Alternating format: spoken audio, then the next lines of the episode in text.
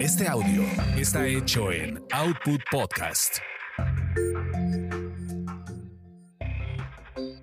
Bienvenidos sean a esta su orgasmería de barrio. Aquí le encontramos chichis a la culebra. Mi nombre es arroba tulipán gordito y la banda que me respalda.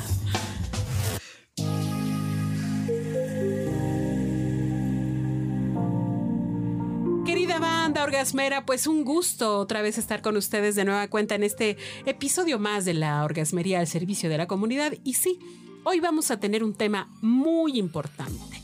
¿Ustedes saben qué es el secuestro hormonal? Resulta ser que mi comadre por ahí me dijo que, que si yo me sentía cansada, agotada, que me estaba enfermando de todo, que me daba mucha flojera por las tardes, pero también por las mañanas, que como que no sentía que jalaba, no terminaba yo de arrancar. O sea, yo quería arrancar a hacer muchas cosas, pero pues terminaba haciendo nada subí de peso, este no podía bajar de peso, la libido se me fue hasta el fondo. Bueno, eso según esto, según esta, esta, esta comadre mía, es un secuestro hormonal. Pero yo dije, no, a ver, no, no, no. A mí no me vas a, a mí, de mí no vas a andar hablando.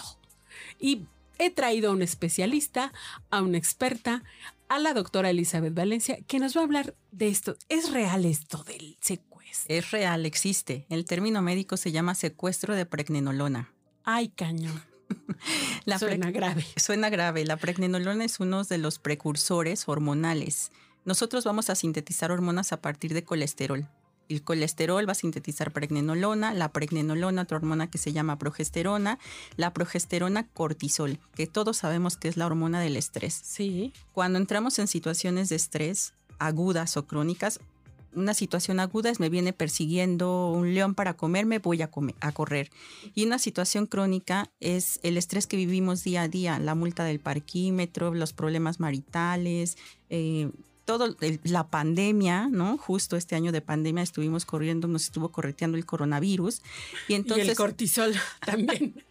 y entonces nuestro cuerpo no entendió qué pasaba y secreta mucho cortisol. Sin cortisol yo me muero en 24 horas. El cuerpo no va a permitir que me muera en 24 horas y ah. entonces secuestra la pregnenolona para sintetizar solo cortisol, solo cortisol. Pero la pregnenolona sintetiza testosterona, estrógeno y DEA. Si yo tengo deficiencia de, de estas hormonas voy a tener todos los síntomas que acabas de mencionar.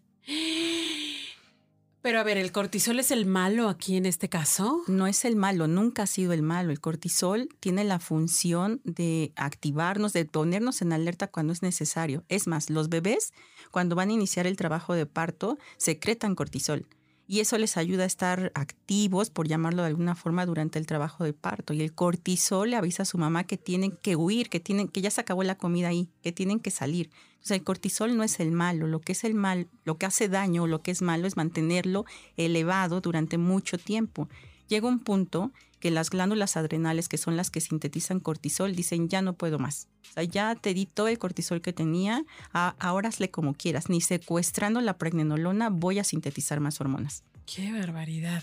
Pero, pero todo esto que acaba de decir, eh, me late que, o sea, si, si no es bajarle el cortisol, porque el cortisol es necesario, entonces es más bien como mantener un equilibrio, ¿no?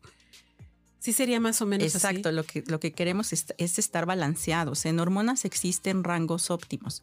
Por ejemplo, si tengo 38 de cortisol, voy a estar enfermo de un síndrome que se llama síndrome de Cushing.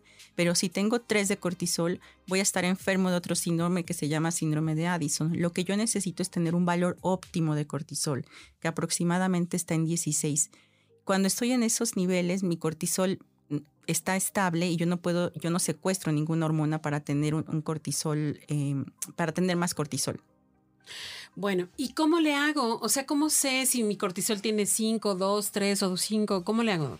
Lo ideal es eh, no, no, subestimar todos estos síntomas. O sea, si estás cansado, si no te puedes levantar por la mañana, no hacer los propios, porque tendemos a hacer, ay, pues hoy soy, así soy. No, me, me, cuesta mucho trabajo levantarme por la mañana. Soy nocturna, ¿no? Estoy más, me gusta estar más despierta de noche. En realidad ese es un desbalance hormonal. Entonces, estos síntomas de los que ya tú adueñaste, de los que hiciste, eh, te los hiciste propios, interrogar y hacer un examen, un examen, un cuestionario de síntomas hormonales y después un examen en sangre para ver en cuánto está el valor de cortisol y de todas las siguientes hormonas. En esta pandemia me ha tocado ver en la consulta justo muchos eh, desórdenes hormonales secundarios por el miedo que nos, que nos, al, nos enfrentamos. Nos dijeron por ahí del 13 de marzo de hace un año se van a quedar encerrados 15 días, 3 semanas y ha resultado un año. El león no se ha ido. Así es, ahí sigue y vivirá y vivirá con nosotros. Doctora Elizabeth, ¿dónde la encontramos? Porque me urge que me mide el cortisol. O sea, urge. Estamos en la calle de Cozumel 84, en la colonia Roma Norte. Me pueden seguir en Sanar Balance Hormonal, doctora Elizabeth Valencia Medina. Y está el 5611-9626 para citas. Ay, muchísimas gracias. Ahí vamos. Este sí es veloz. Sí,